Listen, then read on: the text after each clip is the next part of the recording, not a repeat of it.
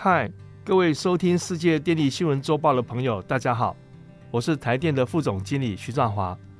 从二零二一年开始，国际能源总署 IEA 发布第一份近邻路径图，对于全球来说是一个重要的里程碑。它阐明了全球能源产业在未来几十年内采取哪些行动来应对气候变迁。然而，随后全球局势受到许多事件的影响。首先呢，总体经济已经从新冠疫情中强劲复苏。再者，俄罗斯入侵乌克兰的地缘政治效应所引发的全球能源供应及价格危机，这些重大的事件的负面后果，包括了二零二二年二氧化碳排放量创下了新的纪录，以及增加了新的化石燃料投资计划。再加上今年七月是有记录以来最炎热的月份。造成严重的野火、干旱、洪水和暴风，进一步凸显气候危机与我们息息相关。此刻采取气候行动的理由，已经比以往任何时候都更为强烈。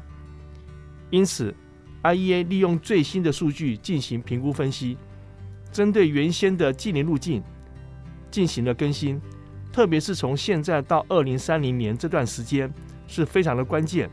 将为实现二零五零全球温升控制在一点五度 C 的目标下，能够发挥关键的作用。本期节目就九月二十六日 IEA 发布的这份近邻路径图更新报告的重点，来与大家分享。第一，通往一点五度 C 的道路日益狭隘，但清洁能源的成长仍将带来希望。二零二二年全球能源部门所排放的二氧化碳。来到了三百七十亿吨的新高，比新新冠疫情前高出一个 percent。但 IEA 预测，随着清洁能源技术发展的速度，即使此后没有推出任何新的气候政策，煤炭、石油和天然气的需求也将在这十年内达到高峰。这虽然振奋人心，但还不足以达到一点五度 C 的目标。经过评估，若是要达成目标，必须让化石燃料的使用量在二零三零年前至少减量二十五 percent 以上，而这有赖于利用现有技术增加再生能源，提高能源效率，减少甲烷排放和提高电气化的水准来达成。第二，再生能源发展及能源效率提升是推动化石燃料需求下降的关键。预估。到二零三零年，全球再生能源装置容量将达到一万一千个 gigawatt，为二零二零年的三千六百三十 gigawatt 的三倍左右。其中，特别是光电和风力发电大幅的增加，因为它们应用广泛，可快速部署，并且有成本的效益。目前，全球近邻政策的实施，已经使已开发国家和中国有望对这个目标。达到八十五个 percent 的贡献。此外，到了二零三零年，必须将能源密集度，也就是每单位 GDP 所消耗的能源数量的改善速度加快一倍。可以透过像是电气化来直接或间接的减少化石燃料的使用，家用电器的效率的提升，用户使用行为的调整等等来达成。IEA 认为，这将有效减少碳排放，并提高能源安全。第三，在电网及前瞻技术方面仍在努力精进。例如，输配电网每年需要扩建约两百万公里，才能满足近零排放目标的需求。如今，建造电网可能需要十多年的时间，并且存在着特别耗时的新建与沟通的瓶颈。因此，政策制定者、产业和社会各界需要共同努力，不仅要将规模做大。并且要加快决策的速度。此外，像是 CCUS、氢能等技术，对于实现近零排放至为关键。尽管最近这些项目激增，令人振奋，但大多数尚未做出最终投资的决策，需要进一步的政策支持来刺激需求，并促进新的基础设施的投资。第四，增加发展中国家清洁能源投资至关重要。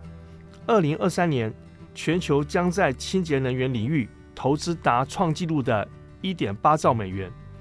到了二零三零年代初期，这项投资需要每年攀升至四点五兆美元左右，才能与 IEA 发展路径保持一致。尤其是中国以外的新兴市场和发展中国家需要清洁能源投资大幅的成长。到了二零三零年初期，这些地区的清洁能源投资必须成长七倍，而这需要更强有力的国家的政策以及更有效的国际支持。第五，加速国际合作才有机会。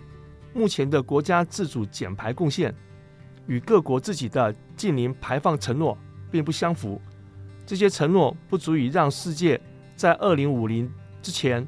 走上近零排放的道路，因此即将在十一月举行的 COP 二十八气候峰会将提供全球各国审视与检讨目标，并增加企图心和执行力的机会。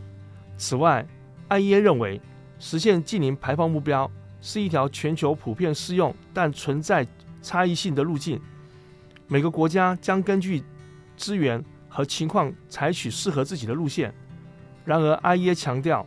未来必须采取比现在更强而有力的行动，尤其以开发国家必须比原定的计划提早五年，在二零四五年左右达成近零排放，而中国则需提前至二零五零年实现近零排放的目标。综合以上的报道，能源产业的变化速度比我们想象的更快，所以需要做的事情还有很多，而且可供运用的时间极为有限。最重要的是，这些需要各国政府共同面对且加倍努力，同时也要避免造成紧张局势，使努力抵消或形成泡影，才有可能找出应对的良方。最后，IEA 期望以开发国家及中国分别提早进行排放的时程，这是首要提出，但要具体实现，显然是非常高难度的挑战。以上是本周世界电力新闻周报的整理报道。国际上电力的大小事，我们会持续密切关注，并且跟大家分享。如果喜欢我们的频道，欢迎与好朋友分享哦。再见。